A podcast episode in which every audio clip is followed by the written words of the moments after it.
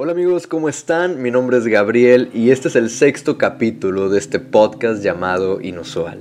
Si esta es la primera vez que estás aquí, muchísimas gracias por darte la oportunidad de escuchar lo que tengo que decir. El nombre de este capítulo se llama Te hablaré en tu propio idioma. A Dios le encanta hablarnos en forma de señales.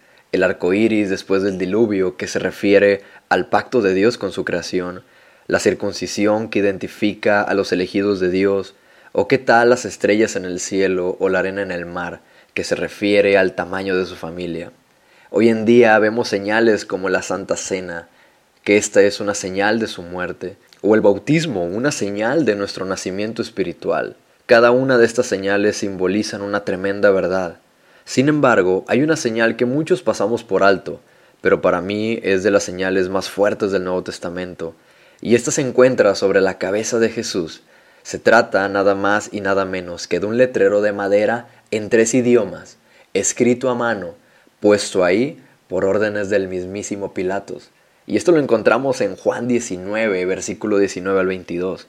Pilatos escribió un letrero y lo puso sobre la cruz.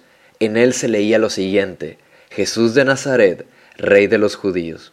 El letrero fue escrito en hebreo, en latín y en griego. Muchas personas lo leyeron, porque el lugar donde Jesús fue crucificado estaba cerca de una ciudad muy importante.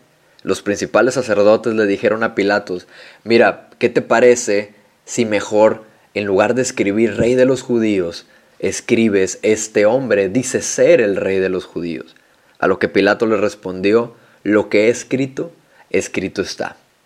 Y como era de esperarse, este suceso abre un abanico de preguntas impresionantes, tales como ¿Por qué un letrero sobre la cabeza de Jesús? ¿Por qué esas palabras perturbaban a los judíos? ¿Por qué Pilatos rehusó a cambiarlas? ¿Por qué el letrero escrito en tres idiomas? ¿Y por qué el letrero aparece mencionado en los cuatro evangelios? Y de todas las posibles respuestas a estas preguntas, ¿qué te parece si nos concentramos en una sola? ¿Será este pedazo de madera un vivo cuadro de la devoción de Dios? ¿Será este cuadro de madera escrito en tres idiomas un símbolo de la pasión de Dios por decirle al mundo quién es su Hijo?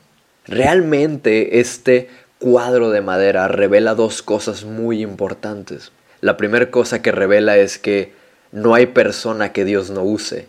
Y la segunda cosa que revela es que no hay idioma en el que Dios no hable. ¿Notas que el letrero da frutos de manera inmediata? Recordemos al criminal al lado de Jesús que estaba también siendo crucificado. El ladrón le dice a Jesús, acuérdate de mí cuando estés en tu reino. La verdad es que es muy interesante la selección de palabras que usó el ladrón. Él nunca le dijo a Jesús, sálvame. En ningún momento le rogó ten misericordia de mi alma. Sus palabras son claras, como si el ladrón supiera quién era Jesús. Y me gusta pensar que la seguridad de este ladrón al aceptar a Jesús en su corazón fue gracias al letrero sobre su cabeza. Increíble que un letrero de madera haya salvado el alma de un pecador. Y todo porque alguien colocó un letrero sobre esta cruz. Yo no sé si los ángeles entrevistan a los que van a entrar al cielo, pero si lo hacen, esta debió haber sido la entrevista más peculiar a este ladrón. Imagínate esta persona sentada en una sala de espera donde un ángel lo manda a llamar. El ángel le dice, ven, pasa a mi oficina. Ahora dígame, señor ladrón, ¿cómo llegó a ser salvo? El ladrón le responde, pues solo le pedí a Jesús que se acordara de mí en su reino. La verdad es que no esperaba que esto ocurriera tan rápido. El ángel le responde, ya veo, ya veo. ¿Y cómo supo usted que Jesús era un rey? Y el ladrón le responde, había un letrero sobre su cabeza que decía Jesús de Nazaret, Rey de los judíos. Yo creí en lo que decía ese letrero y aquí estoy. Y muy probablemente tú te estés preguntando en este momento, entonces Pilatos estaba del lado de Jesús al escribir un letrero tan interesante? La respuesta es que no. Pilatos no tenía ningún interés en difundir el Evangelio. De hecho, el letrero decía en otras palabras, esto es lo que llega a ser un rey judío. Pilato había puesto letrero para amenazar y mofarse de los judíos, pero Dios tenía otro propósito.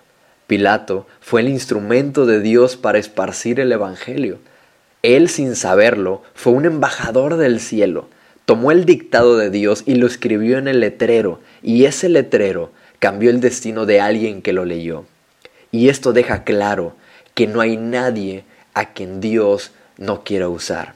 Y la revelación número dos es que no hay idioma en el que Dios no hable. Cada persona podía leer el letrero. Cada uno podía leer hebreo, latín o ya sea griego, los tres grandes idiomas del mundo antiguo. El hebreo era la lengua de Israel, la lengua de la religión. El latín era la lengua de los romanos, la lengua de la ley, la, lengua del gobierno. Y el griego era la lengua de Grecia, la lengua de la cultura, de la sabiduría. En todas ellas, Cristo fue declarado como un rey. Dios tiene un mensaje para cada uno. Cristo es el rey.